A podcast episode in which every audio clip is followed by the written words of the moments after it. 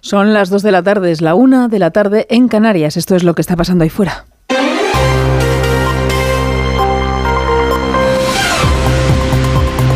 Onda Cero. Noticias fin de semana. Yolanda Viladecans. Buenas tardes, domingo lluvioso que invita, aunque no haga falta porque la ocasión lo merece por sí sola, a quedarse esta tarde en casa para disfrutar de la final de la Supercopa de España. Nuevo clásico en Arabia Saudí entre el Real Madrid y el Fútbol Club Barcelona para alzarse uno de los dos como nuevo campeón. Los de Xavi Hernández llegan con muchas ganas, como el año pasado los de Ancelotti, todavía más para quitarse la espinita clavada. Hemos jugado muy bien a fútbol este año. Te diría que mejor que la temporada pasada. Pero una cosa es lo que analizáis vosotros y lo que analizo yo. Es el momento de repetir estos, estos partidos, el del Sevilla, del Atleti Bilbao, el del Porto, en muchos momentos el del Girona, dominar y tener personalidad, tener nuestra identidad. Yo soy cierto que si jugamos mejor que el Barcelona vamos a ganar, en la mayoría de los casos. Estaría contento también de ganar, también si no lo merecemos demasiado. El encuentro comenzará a las 8 de la tarde, lo vamos a poder seguir aquí en la radio, en Onda Cero, en directo, en el tren de Radio Estadio, con Edu García y todo su equipo. Hay otra mirada menos lúdica, mucho más dramática, que merece nuestra atención en esta jornada y que nos lleva a Israel ante el sostenido conflicto en el tiempo con Gaza. Una guerra que cumple hoy 100 días. Los combates no cesan, suman ya casi 24.000 muertos en la franja. De esas víctimas, denuncia Save the Children, 10.000 son menores muertos a causa de esta ofensiva del ejército israelí. El primer ministro Benjamin Netanyahu no tiene intención de rebajar la presión. Su objetivo es el que es. La guerra no la pararán ni la haya ni las amenazas del eje del mal. Estamos en el camino de la victoria y no pararemos hasta conseguirla. No hay nada que nos comprometa ni nadie que nos pueda detener. No vamos a parar hasta que eliminemos siempre a Hamas y traigamos de vuelta a los rehenes. Esta es la guerra de los hijos de la luz contra los hijos de las tinieblas. Cuatro meses después de comenzar el conflicto, todavía hay 136 rehenes israelíes en manos de Hamas.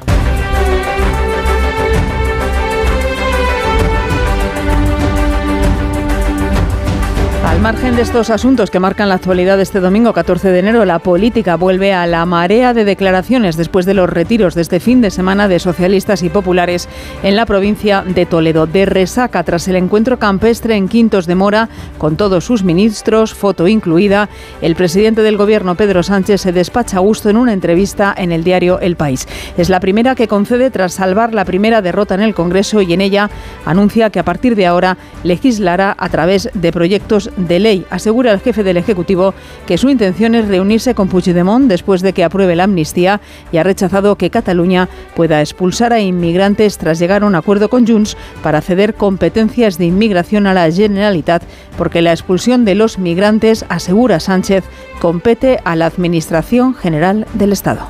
Las, materias vinculadas eh, con la expulsión de, los, de los migrantes están residenciadas en la Administración General del Estado.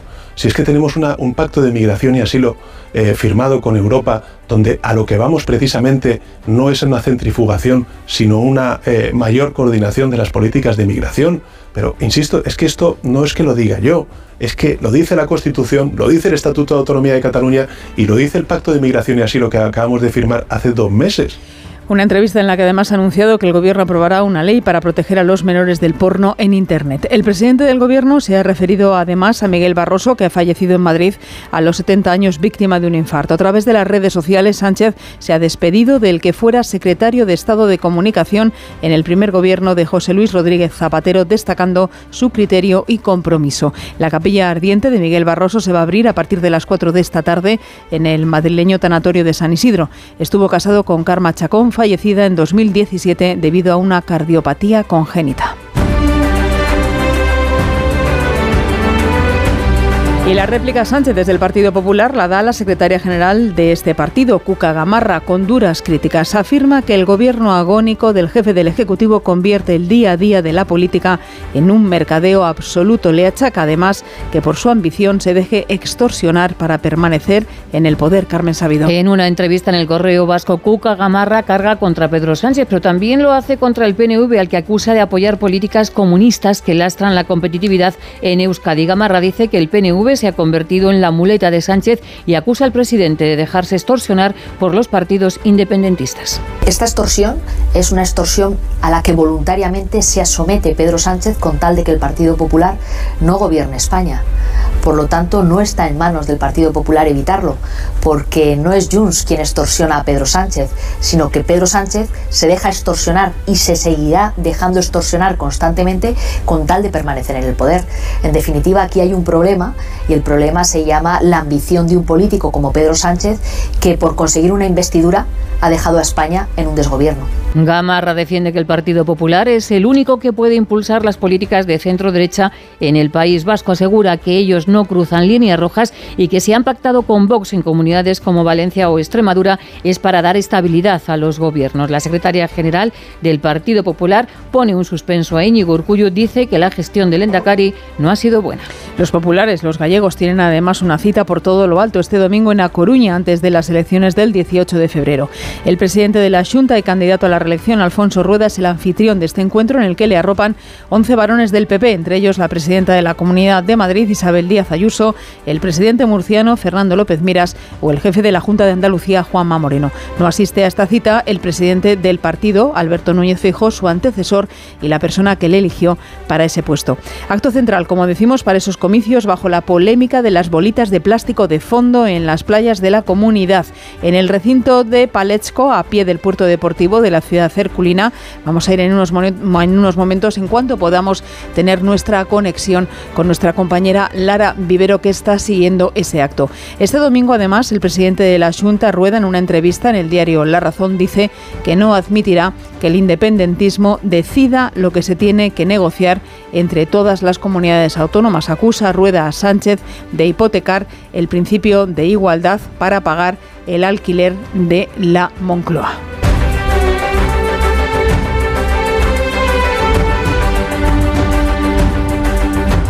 Con acto además en Madrid de sumar, su líder y vicepresidenta segunda Yolanda Díaz quiere fortalecer su proyecto político y marcar los grandes retos de su formación en el gobierno para este año. Llega a este este acto Yolanda Díaz tras acordar con los sindicatos una subida del 5% del salario mínimo y con el revés de ver cómo se rechazó la convalidación de la reforma del subsidio de desempleo con el voto en contra de Podemos, evidenciando así un nuevo choque entre Sumar y la formación morada. Carlos León. Sí, además Yolanda Díaz ha realizado de un anuncio en este acto. Ha asegurado que la Asamblea Fundacional de Sumar será el 23 de marzo para defender el bien común y también, como dices, ha aprovechado para criticar el no de Podemos a la aprobación del proyecto de ley del subsidio de desempleo. El subsidio por desempleo no es la prestación pública por desempleo, es ese subsidio de los que no tienen nada. Es el subsidio de la gente que no tiene nada. Pues bien, los de no han priorizado intereses ajenos a la vida de la gente, lo vamos a ganar, compañeros y compañeras, y vamos a seguir defendiendo a la gente.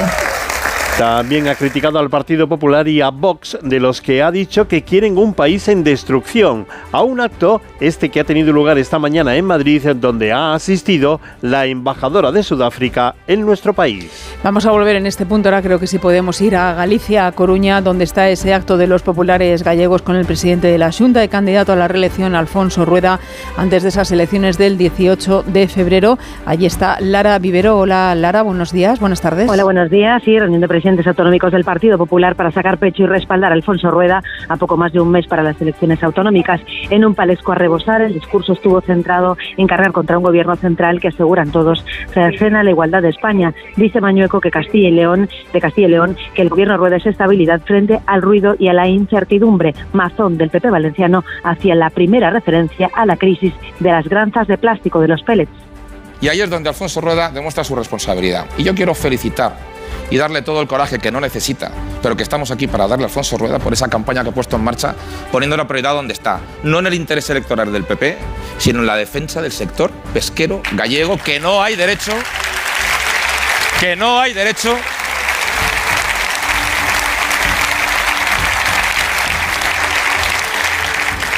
que no hay derecho a que esté sufriendo lo que está sufriendo. No, no, hubo, no, hubo declaraciones, no hubo declaraciones al margen. Interviene ahora Isabel Díaz Ayuso, quedáis con ese sonido.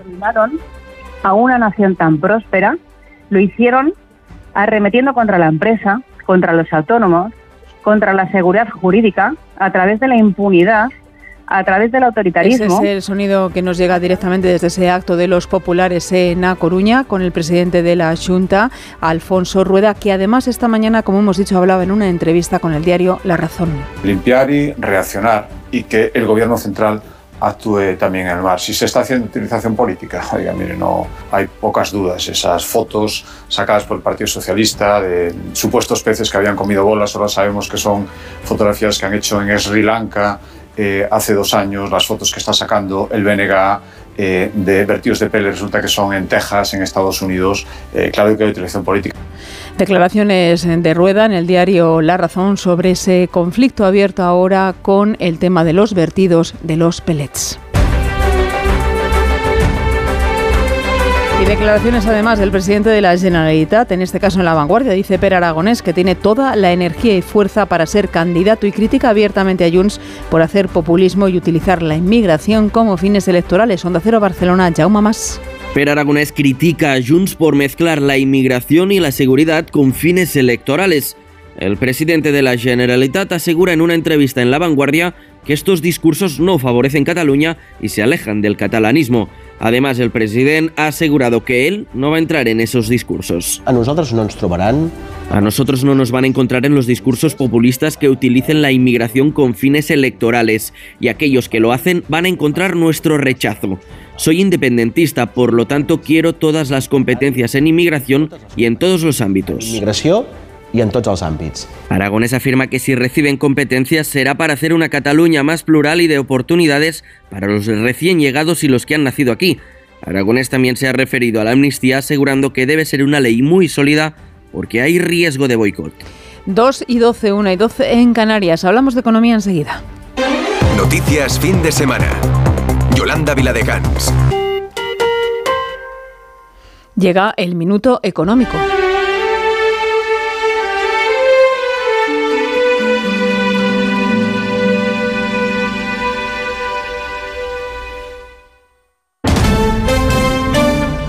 Ahora sí, llega el minuto económico.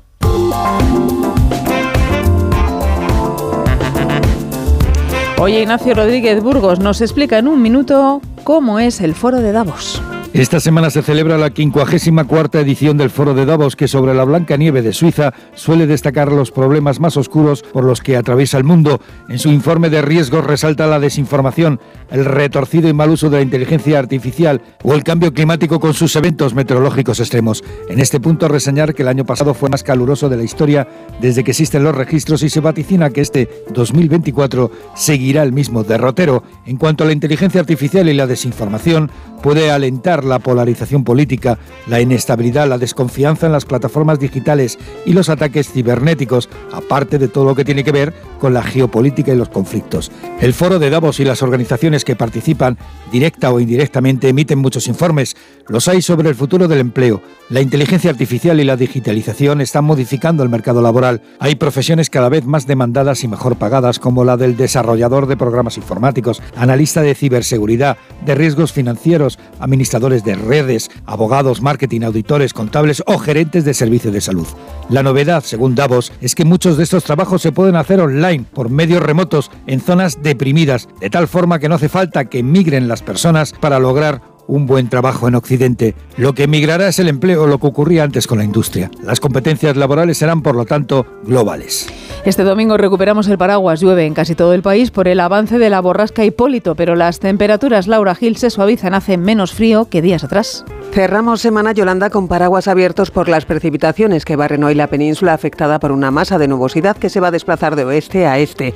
En el caso del oeste de Galicia, lluvias fuertes y persistentes que pueden extenderse a otras zonas del noroeste y centro peninsular, afectando a otras regiones. La parte positiva para los que no quieren ver al frío ni en pintura, aunque mira que es difícil verlo y por otro lado no sufrirlo en estas fechas, es que suben las temperaturas de forma notable en amplias zonas. En otros puntos seguirán frescos hoy, como en León con 9 grados, 11 se esperan de máxima en Burgos, Guadalajara, Madrid, Palencia y Valladolid.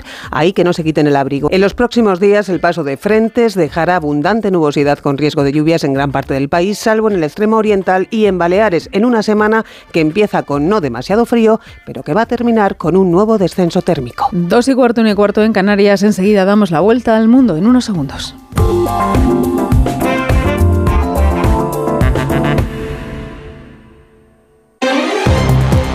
Cero.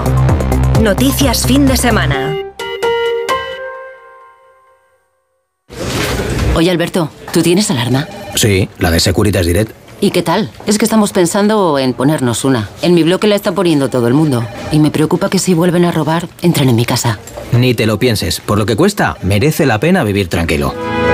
Protege tu hogar frente a robos y ocupaciones con la alarma de Securitas Direct. Llama ahora al 900-272-272. Síguenos en Twitter en arroba noticias FDS. Es el momento del Foreign Affairs. Contamos las noticias del resto del mundo. ¿Dónde empezamos, Laura Gil? En una ciudad que hoy Yolanda se viste de gala por un acontecimiento histórico. En Copenhague tiene lugar en este mediodía los actos en los que la reina Margarita de Dinamarca firma su abdicación tras 52 años de reinado en favor de su heredero y primogénito Federico, conocido a partir de hoy como el monarca Federico X. Después de ese acto en el palacio de Christian Borg, en una reunión del Consejo de Estado, Margarita, que mantendrá el título de reina, regresará a su residencia tras atravesar el centro de la capital danesa. Se ha organizado una ceremonia breve y sin coronación. Francisco Paniagua. Este día pone fin al reinado de 52 años de Margarita II, la monarca más longeva de Europa, y da paso a la generación de su hijo Federico. Ceremonia solemne y breve de proclamación sin coronación, en la que delante del Consejo de Estado la reina firma el documento que concluye su reinado. He decidido que es el momento adecuado el 14 de enero, 52 años después de suceder a mi querido padre, abdico como reina de Dinamarca. Dejo el trono a mi hijo, el príncipe heredero Federico. Margarita II recorre hoy las calles de Copenhague por última vez como jefa de Estado. Lejos queda el día en que fue proclamada en 1972. Acaba un reinado de 52 años que tuvo a los reyes de España como uno de los últimos soberanos en viaje de Estado. Con el reinado ejemplar de vuestra majestad, la corona danesa se ha erigido en modelo de servicio a una sociedad dinámica y solidaria. Proclamación desde el balcón del Palacio de Christian Borg de Federico X como rey de Dinamarca tiene desde hoy nueva consorte, la reina María, a quien Federico se consagraba el día de su matrimonio en 2003. El rey Felipe VI, al que escuchábamos en la información de Francisco Paniagua, se encuentra hoy en Guatemala, donde llegó el sábado para asistir a la toma de posesión del nuevo presidente del país, el socialdemócrata Bernardo Arevalo. El nuevo presidente guatemalteco ha prometido invertir en infraestructuras y generar más empleo durante su mandato, que saldrá adelante pese a la campaña en su contra para anular los resultados electorales. A su toma de posesión este domingo asiste un nutrido grupo de mandatarios latinoamericanos. Es además el primer compromiso fuera de España en este año 2024 de Felipe VI, acompañado en este viaje por el ministro de Exteriores José Manuel Álvarez, corresponsal en Centroamérica Pablo Sánchez Olmos. Tras reunirse en la víspera con el presidente saliente Alejandro Yamatei y con el entrante Bernardo Arevalo, Felipe VI y el ministro Álvarez representarán hoy a España en el cambio de mandato en Guatemala, donde coincidirán con los presidentes de Colombia, Paraguay, Costa Rica, Panamá y Honduras, así como con cancilleres y altos funcionarios de más de 60 países. Muchos guatemaltecos, incluido el propio Arevalo, dudaron que esta toma de posesión pudiera llegar a realizarse, ya que la fiscal general y varios jueces, en connivencia con algunos partidos tradicionales, impulsaron amparos en los tribunales para tratar de anular los resultados electorales bajo el pretexto de que el partido del presidente electo falsificó las firmas que permitieron su conformación. La resistencia en las calles se ejercida por los movimientos indígenas y los sectores más populares, lograron frenar ese intento de golpe de Estado tal y como lo calificó el propio Arevalo, que gracias a ellos podrá recibir hoy la banda presidencial. Pendientes también de la situación en Ecuador, con novedad de última hora al haber sido liberados todos los funcionarios tomados como rehenes en la ola de motines desatada en siete cárceles dentro del pulso entre el gobierno y las bandas del crimen organizado. Las autoridades sí confirmaban hoy que han quedado libres los más de 150 trabajadores que se encontraban retenidos por presos. Se informaba además de la muerte de un guardia carcelario fallecido presuntamente en un tiroteo. El presidente del país, Daniel Novoa, ha confirmado la intervención de las Fuerzas Armadas para el mantenimiento del orden en las prisiones y ha pedido el apoyo del pueblo a la acción del gobierno en su lucha contra la delincuencia. he dado disposiciones claras y precisas a los mandos militares y policiales para que intervengan en el control de las cárceles.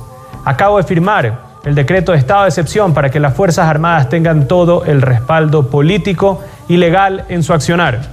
Hago un llamado a la ciudadanía, ya que esta lucha es de todos y que también les den su respaldo. Lo que vivimos es una muestra de que las cosas deben cambiar en el país y que las leyes que tenemos no son suficientes para vivir en paz. Las Fuerzas Armadas de Ecuador aseguran haber desarticulado 28 grupos terroristas en su campaña contra el crimen. En la región del Mar Rojo, lejos de aplacarse, arrecia la crisis y se mantiene la máxima tensión tras un nuevo bombardeo contra los hutíes rebeldes de Yemen por parte de Estados Unidos. Sí, nuevo ataque dirigido ahora contra una base de los insurgentes en la ciudad portuaria de Al-Judeida, en respuesta a los golpes de los insurgentes a buques mercantes en la zona en represalia por la ofensiva israelí en Gaza. El objetivo alcanzado es una de las principales bases de lanzamiento de drones y misiles. La ONU alerta del peligro de esta escalada y de su amenaza para pacificar ese país árabe inmerso en una guerra desde 2014. Israel sigue mientras con su ofensiva contra Hamas en Gaza y con ataques centrados este fin de semana en Jan Yunis, sur del enclave y en Magachi, áreas donde según el ejército han eliminado a 18 milicianos de Hamas. Una respuesta militar que sigue empujando a miles de palestinos a buscar refugio en lugares como el Hospital Europeo de Jan Yunis, ocupando salas y pasillos, lo que interfiere seriamente en el servicio de socorro a enfermos y heridos. Lo cuenta Leo Kans, coordinador general de Médicos Sin Fronteras en Gaza. The situation is catastrophic. Uh, there is uh, refugees all over the place. Outside the hospital in the compound. People of family they are putting tents with plastic sheeting inside the hospital. Asegura que los pasillos, como decíamos, están sobrecargados y así es imposible dar un servicio sanitario a todas las personas que lo necesitan. Habla de situación catastrófica, situación límite que agravan además las lluvias, caídas que han arrasado miles de refugios estos días, dejando sin cobijo a miles de familias desplazadas. En suelo israelí, entre tanto, otras familias, las de 136 ciudadanos que continúan retenidos por Hamas, han vuelto a salir a las calles en Tel Aviv para exigir su liberación, guardando un silencio simbólico de 100 segundos. Un acto que cobra especial significado este domingo, en el que se cumplen 100 días desde la masacre del 7 de octubre que desencadenó el actual conflicto. Corresponsal en Jerusalén, Hanna Beris. Hoy es una fecha difícil en Israel al cumplirse 100 días desde la masacre de Hamas en el sur del país, un aniversario simbólico al que los israelíes no pensaban llegarían aún esperando el regreso de 136 de sus secuestrados, la mayoría ciudadanos israelíes y hay también trabajadores extranjeros, entre los israelíes dos niños, uno de ellos un bebé y 17 jovencitas que aquí mucho se teme hayan sido violadas. Pedimos a Lior Hayat, portavoz de la Cancillería israelí, que comparta con Onda Cero su sentir el día de hoy. Es un día que cambió la historia para el pueblo de Israel y para los eh, ciudadanos de Israel. 100 días en los cuales estamos esperando a los más de 100 eh, secuestrados que están en manos de los terroristas de Hamas. 100 días que estamos luchando contra el terrorismo de Hamas en la franja de Gaza para asegurar que nunca más vuelva a ocurrir ese tipo de masacre antisemita. En Israel la fecha se señala con varias ceremonias y actos simbólicos exigiendo al gobierno que haga todo para que la prioridad en la guerra sea recuperar a los secuestrados. Ha sido un resumen de Laura Gil. Síguenos en Facebook en Noticias Fin de Semana Onda Cero. Fuengirola es el primer municipio de la Costa del Sol que empezará desde mañana a aplicar restricciones de agua frente a la sequía. Serán cortes desde las 12 de la noche hasta las 7 de la mañana, una medida que se aplicará de forma indefinida. Onda Cero Málaga, Isabel Naranjo. La empresa concesionaria de la distribución rebaja la presión de agua entre las 12 de la noche y las 7 de la madrugada, a excepción de los sábados, para perjudicar lo menos posible al sector de la hostelería. Desde el ayuntamiento se combina a la ciudadanía a instalar puntos de aljibe para paliar los efectos de las restricciones. Con todo, además de Fuengirola, son más de una decena de municipios de la provincia los que ya han implementado cortes en el suministro, especialmente en la comarca de la Axarquía, la más afectada por la falta de agua en toda la provincia. Junto a ellas, la propia capital baja la presión de agua en los grifos de la ciudad. De hecho, según el ayuntamiento, se ha logrado reducir un 20% el agua que se consume, tal y como exige la Junta de Andalucía, merced al decreto de sequía que ha propiciado ese recorte en el porcentaje de suministro desde los pantanos. Titulares ahora del deporte con David Camps. En juego desde las 2, Almería-Girona, empate a cero en el marcador. A las 4 y cuarto se juega el partido Cádiz-Valencia, dos encuentros en primera porque a las 8 en Riyadh el Real Madrid y el Barcelona se juegan el primer título del 2024, la Supercopa de España. Jornada además en la Liga Endesa de Baloncesto, la decimoctava con dos partidos esta mañana, finalizado Murcia 73, Real Madrid 61, a punto de terminar Granada 75, Obradoiro 69. Por la tarde, Manresa Basconia, el técnico manresano Pedro Martínez dirigirá su partido número 1000 en la ACB, Valencia Breogán y Tenerife Barcelona. Además, a las 6 España-Rumanía, el segundo partido del Europeo de Alemania de balonmano y primer día del Abierto de Australia de tenis con el serbio Novak Djokovic necesitando cuatro horas para ganar al croata de 18 años Dino Prismic, procedente de la fase previa. El tenista español Jaume Munar ha conseguido el pase a la segunda ronda, ha sido eliminada en el cuadro femenino Sara Sorribes. 2 y 25, 1 y 25 en Canarias, lo que va a pasar ahí fuera lo contamos ahora mismo.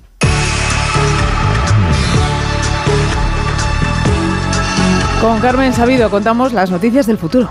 Comenzamos la semana mirando a la salud porque los expertos vaticinan que mañana lunes alcanzaremos el pico máximo de la gripe. Mañana es el día más triste del año y los ministros de Economía y Finanzas de la Unión Europea van a pasar revista la situación de la economía. Se estrena en esta cita el ministro Carlos Cuerpo. El martes, más citas económicas, comienza el foro de Davos y allí estará la flamante presidenta del Banco Europeo de Inversiones, Nadia Calviño, además del ministro José Luis Escriba y el presidente de Telefónica. El miércoles es el presidente Pedro Sánchez el que participa en Davos y en Madrid comienza la cita turística por excelencia Fitur 2024. El ministro de Trabajo y los sindicatos van a firmar también la subida del salario mínimo hasta los 1.134 euros. En el Congreso también vamos a ver una foto inédita. Veremos cómo el Partido Socialista y el Partido Popular votarán juntos la reforma del artículo 49 de la Constitución para eliminar el término disminuido y sustituirlo por el de personas con discapacidad. Y en lo deportivo, partidos de Copa del Rey con especial interés al encuentro entre el Atlético de Madrid y el Real Madrid. Uno de ellos quedará eliminado. Y en nuestro apartado de días mundiales, toma nota, Yolanda. el martes vamos a tomarnos una croqueta, el miércoles Uy, bendecimos a las mascotas, el viernes nos tomamos unas mm, palomitas y el domingo, que no se te olvide, repartir abrazos. Pues a ti te daré un abrazo porque el domingo creo que nos vemos, ¿no? Nos abrazaremos. Pues nos abrazaremos. Tú también escuchas este programa de noticias que produce Laura Gil y que realiza Gabriela Sánchez aquí en Onda Cero. Noticias fin de semana. Yolanda Viladecans. Nos tenemos que ir despidiendo ya, lo vamos a hacer con un estreno más de los que hemos elegido este fin de semana para ti.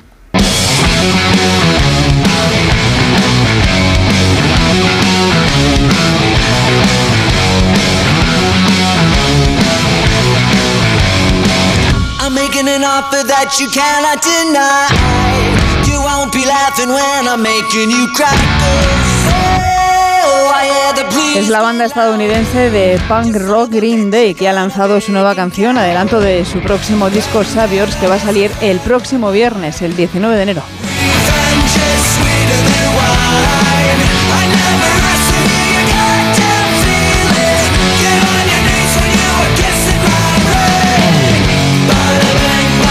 Gracias por escucharnos un día más. Nosotros, el equipo de noticias fin de semana, vuelve el próximo fin de semana para contar más noticias aquí en Onda Cero. Se quedan ahora en compañía de Como el perro y el gato con Carlos Rodríguez y con todo su equipo. Hasta entonces, pasen una buena semana y como siempre disfruten. Adiós.